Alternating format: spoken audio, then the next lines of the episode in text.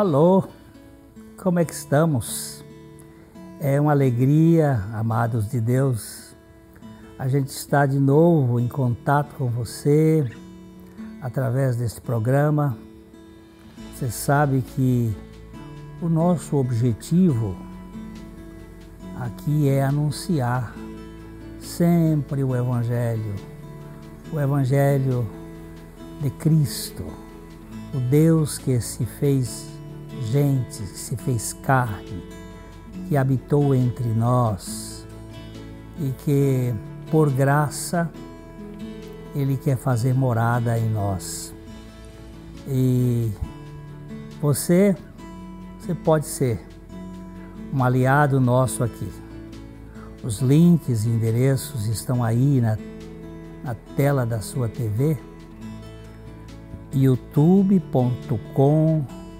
barra pibilondrina 1 e facebook.com barra programa Café e Fé, tudo junto. É, nós contamos com a sua participação, com as suas orações, com a divulgação e com a sua colaboração para que esse programa se mantenha e seja disseminado para um público mais amplo, maior e você seja parte deste projeto.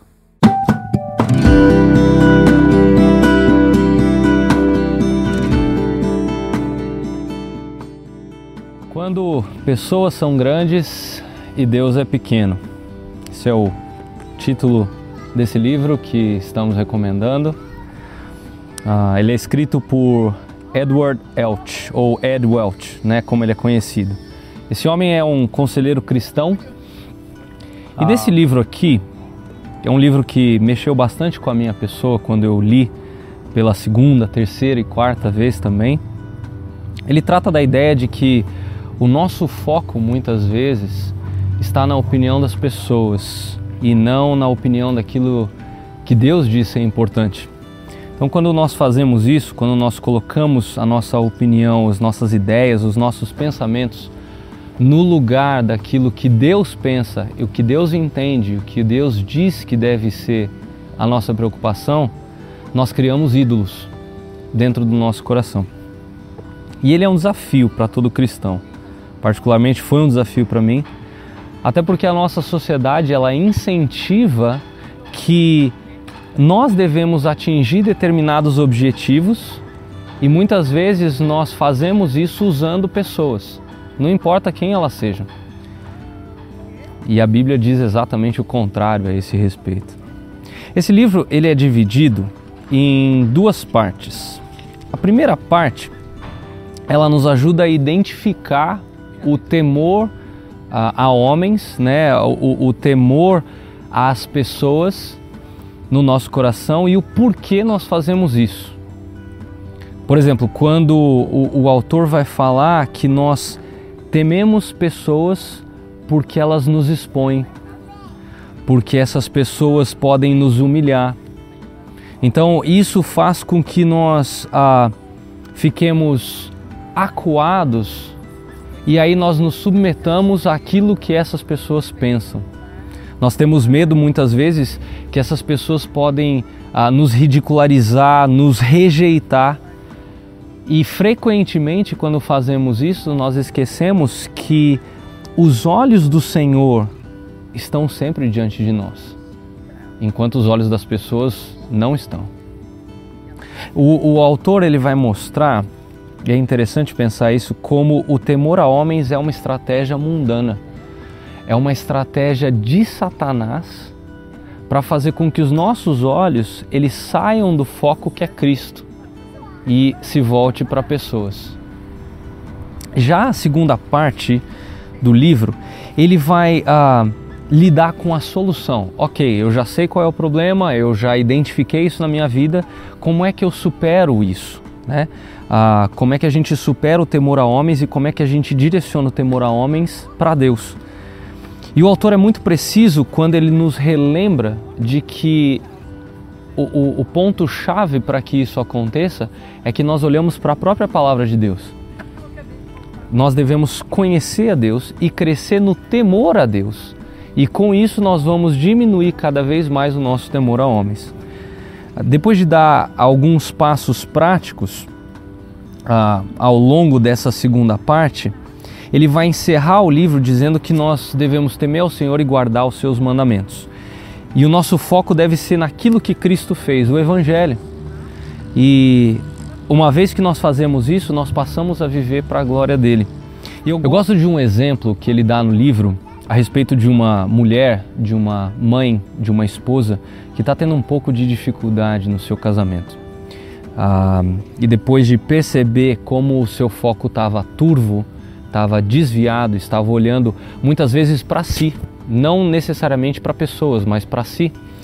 Ah, ela entende que a resposta não era se voltar para Cristo para suprir as suas necessidades. Isso faria de Jesus o seu talismã ou seu ídolo pessoal. Em vez disso, sua resposta foi fazer morrer os seus desejos egoístas e aprender a temer somente a Deus. Como consequência, sua pergunta começou a mudar. Não era mais onde posso encontrar o meu valor, mas por que me preocupo tanto comigo? Não era como Deus pode suprir as minhas necessidades, mas como posso ver Cristo de uma forma tão gloriosa que esqueça as minhas necessidades? Esse é o motivo pelo qual nós recomendamos Quando Pessoas São Grandes e Deus é Pequeno. É um livro que vai desafiar você a olhar para Cristo e a olhar menos para as pessoas como o foco da sua vida.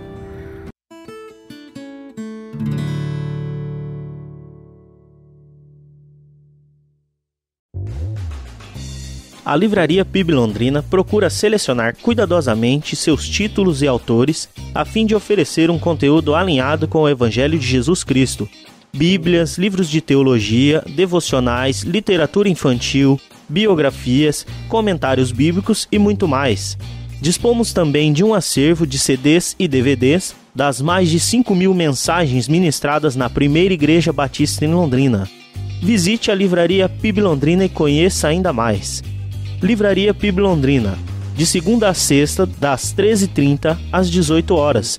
Endereço na Avenida Paraná, 76A, próximo ao Calçadão, bem no centro de Londrina. Ligue para 3372 8921 ou acesse o site www.livrariapiblondrina.com.br.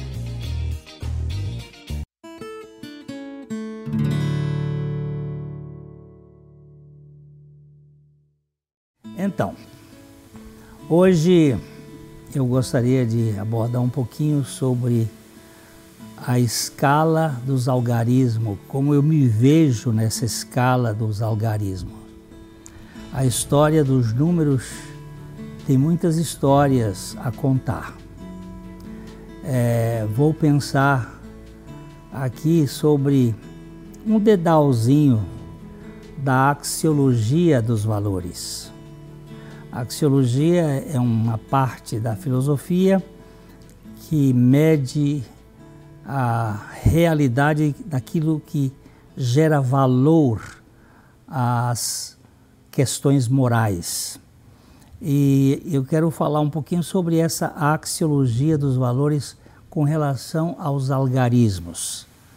A, a escala de valores da matemática sobe de 1 a 9 e fala do que significam os algarismos, suas posições, suas vírgulas, bem como posteriormente aparece o zero. De 1 a 9 são os algarismos significativos. Os algarismos de 1 a 9 foram criados pelos hindus no século V, quinto da, da era cristã, mas foram propagados pelos árabes.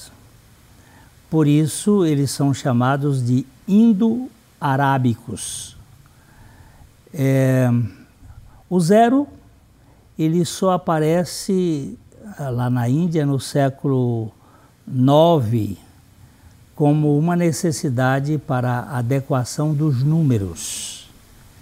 Então, nós temos 10 algarismos capazes de formar qualquer número. Com esses 10 algarismos, nós podemos falar da quantidade dos números. É, de 1 a 9, nós temos a escala do valor crescente dos algarismos, e 0 é um algarismo sem qualquer valor em si. Ele não tem valor próprio, ele agrega valor. Uh, vou usar essa escala dos valores de 1 a 6 para analisar a humanidade. 6 na Bíblia é o algarismo que identifica o homem. No livro de Apocalipse, por exemplo, nós temos a, a figura do anticristo, que ele é representado por 6, 6, 6. 666. É a base do logaritmo que hoje forma o sistema da comunicação. É, os, os algarismos de 7 a 9, aqui dentro da nossa axiologia, eles refletem o caráter da trindade. E zero é a ausência de valor. Porque a Trindade, sete na Bíblia representa a perfeição. E está falando mais do, do caráter de Deus ser perfeito.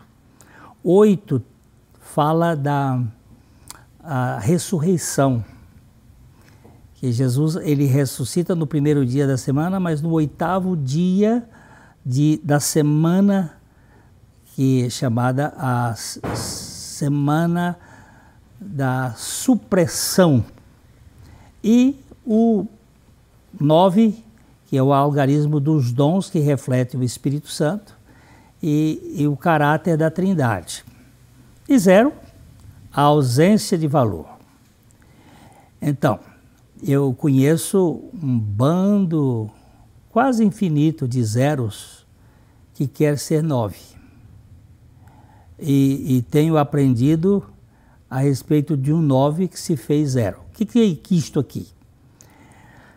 Nós que temos a morte como limite da nossa existência, e você vai terminar na morte com aquela frase lapidar, aqui jaz, acabou, é, nos coloca como uh, zero nós vivemos aqui a busca de algum significado, mas nosso significado termina. Nós temos o zero. E quando nós falamos de nove como o caráter da Trindade, eu tenho aprendido de que o nove, isto é, Jesus Cristo, se fez zero, ele foi até a morte. Para quê? Para libertar os seres humanos que vivem em busca da notoriedade, do reconhecimento, da grandeza. Nove é o maior algarismo significativo e representa aqui o absoluto, Deus. E nenhum outro algarismo pode ser maior do que nove. Quando se fala em algarismo, este é o máximo. Dez é número e não algarismo pois os algarismos significativos são de 1 a 9. Zero é um algarismo que não tem valor em si. Então, aqui há o fim da escala desses algarismos significativos, que é o, é o zero. Acabou. É, como vimos, zero foi feito pelos hindus, sendo o algarismo sem valor. Zero é um algarismo sem valor, embora haja um valor em ser zero. Qual é o valor em ser zero? Quando o zero fica à esquerda de qualquer algarismo significativo, ele diminui o valor do outro em 10 vezes. Se você põe um zero à direita do 9, esse 9 cai para um décimo do seu valor. Né? É, se você coloca o zero à, à, à esquerda, se você coloca o zero à direita, ele valora, ele aumenta o valor do número significativo. É, o zero também tem a condição de multiplicar o algarismo. Quanto maior for a quantidade de zeros, quanto mais zero à direita, mais o algarismo significativo se valoriza. 9, eu ponho um zero e fica 90. Ponho dois zeros, 900. Ponho três zeros, 9 mil. E assim o número vai crescendo. Apesar dele não ter valor em si, quando ele está numa posição uh, de significado uh, diante do algarismo, ele valora o algoritmo. O, o 9 é o maior algarismo e quando acrescenta-se um zero, ele cresce. Não é que ele cresce, é que a axiologia dá um valor maior. É, dez vezes, cem vezes, mil vezes. Quanto mais zeros se tiver à direita do 9, mais elevado se percebe o seu valor. O que você quer com isso tudo, Glênio? Eu quero falar que se nós perdermos a mania de querer ser Deus e aceitarmos a nossa humanidade e estivermos dependentes de Jesus Cristo, esse cristianismo que nós estamos a esposar, ele terá significado maior para os outros. Em compensação, se estiver à esquerda, ele vai se desqualificar é o lado onde você está, à direita ou à esquerda. Na matemática, dá sentido ou remove o sentido do algarismo. Se estamos ao lado direito de Cristo, e nós vamos mais adiante falar sobre isto, você é bendito de meu Pai. Se você está do lado esquerdo, você é maldito. Se o zero estiver à destra do maior algarismo significativo, isto é, se eu, na minha finitude, na minha incapacidade, na minha incompetência, estiver à direita de Cristo, ele vai ser visto com mais valor do que se eu estiver à esquerda. Eu vou desvalorizá-lo. À esquerda, a casa cai. À direita, há uma multiplicação. Se você me esperar um pouco mais, eu quero mexer mais um pouquinho nesta relação dos algarismos com a vida cristã, porque eu vou expressar na, no meu dia a dia, na minha vida, a relação que eu tenho com Jesus. Quanto maior é esta relação de afeto, de amor e de significado, maior será a influência do Evangelho na vida das pessoas. Ok? É já já que eu volto.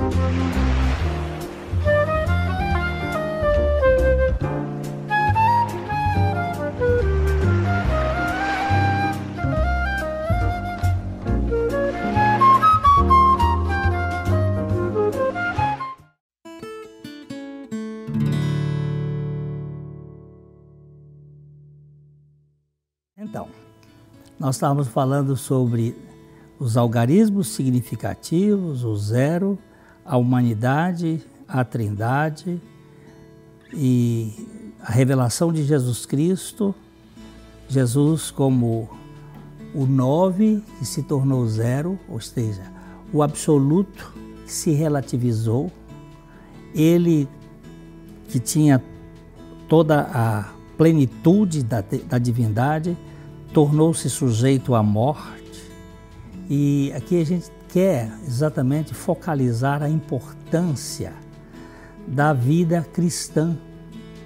O zero à, direita, se eu for realmente não tiver nenhuma ambição de querer ser um, dois, três, quatro, cinco, seis, que o seis é o número maior que o homem consegue ser, se eu não tiver nenhuma ambição disso, se eu me contentar em ser zero é, e estiver à direita de Cristo, sabe, ele vai ter mais possibilidade de ser percebido como algo de valor. E as pessoas vão verificar que a vida de Cristo é que modifica o meu modo de ser. Nós falamos ali, se, eu, se tiver um zero, 90, se tiver dois zeros, 900, se tiver três zeros, então uh, 9 mil, e aí a coisa vai crescendo. Quanto mais zero eu for, ou seja, quanto menos eu me importar em ser fora de Cristo e ser em Cristo, aí a realidade será outra. Zero à esquerda é sinistro em qualquer área da vida você quiser ver na política, isso aquele negócio que aconteceu lá na França no tempo da depois da Revolução Francesa, a direita e a esquerda, isso, isso é mais antigo, isso tem mais coisas, vem lá dos babilônios. E em qualquer lado que você vai para o esquerdo, você tem um problema de diminuição. Zero é nada eu, eu costumo brincar, e nada, não nada nas Olimpíadas dos Algarismos quando estiver na raia da esquerda. Não tem ninguém para nadar. Quando nada quiser desvalorizar quem tem algum valor, teremos o desastre sinistro do maior canhotismo da vida. São as pessoas que se põem depois da vírgula, antes do número, e começa a, a, a chincalhar o outro, a menosprezar, a jogar, a diminuir. Isso vai gerar um desgaste. Zero à esquerda é sumiço de valores. Interessante.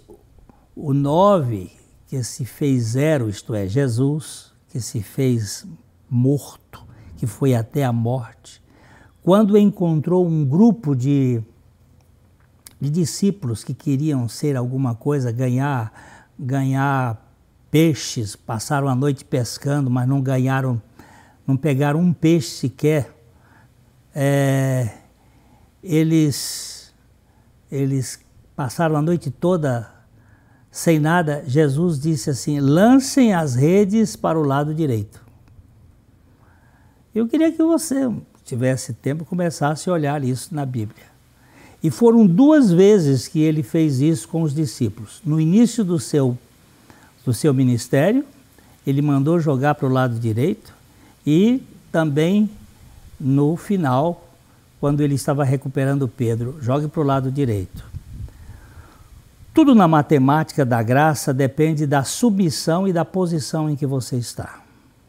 Se você está na dependência de Deus, você vai ser, eu vou ser, uma pessoa que tem possibilidade de realizar alguma coisa de valor neste mundo. Este episódio da pesca aconteceu duas vezes, no início e no final do, do, do discipulado, da escolha dos discípulos. Discípulos que queriam ser notáveis. E Jesus disse: vocês precisam depender de mim. Aí ele está mostrando o estado de dependência. Para pescar homens, o segredo é ser zero. O problema é que os zeros jamais se conformam em ser nada à direita do maior algarismo. Nós não queremos ser zero. Nós queremos ser alguma coisa a mais, nós queremos ter algum valor. E, e aí começa a grande luta, porque a graça, ou ela é 100%, ou ela é zero. Se você fizer, por exemplo, 1% e Deus tiver que fazer 99%, anula a graça de Deus. Porque graça é Deus dando e fazendo tudo a quem nada merece nem tem condições de merecer. É, quando alguém está nesta crise de querer ser, ele desmancha a, unanime, a unidade, ele quebra a unidade nos relacionamentos. Quando os zeros querem ser o que não são, acabam ah, por desorganizar o equilíbrio da equação dos valores quando eu tento é, impor o meu valor pessoal, os meus méritos, isto começa a gerar disputa entre as pessoas, porque eles estão olhando para mim e não para Cristo, é olhando para qualidades humanas, e isto gera inveja, gera ciúmes, gera disputas. Ah, toda essa construção aqui tem a ver com aquilo que eu chamo de a prova dos nove, dos nove. Nós precisamos verificar quem é que está recebendo a glória.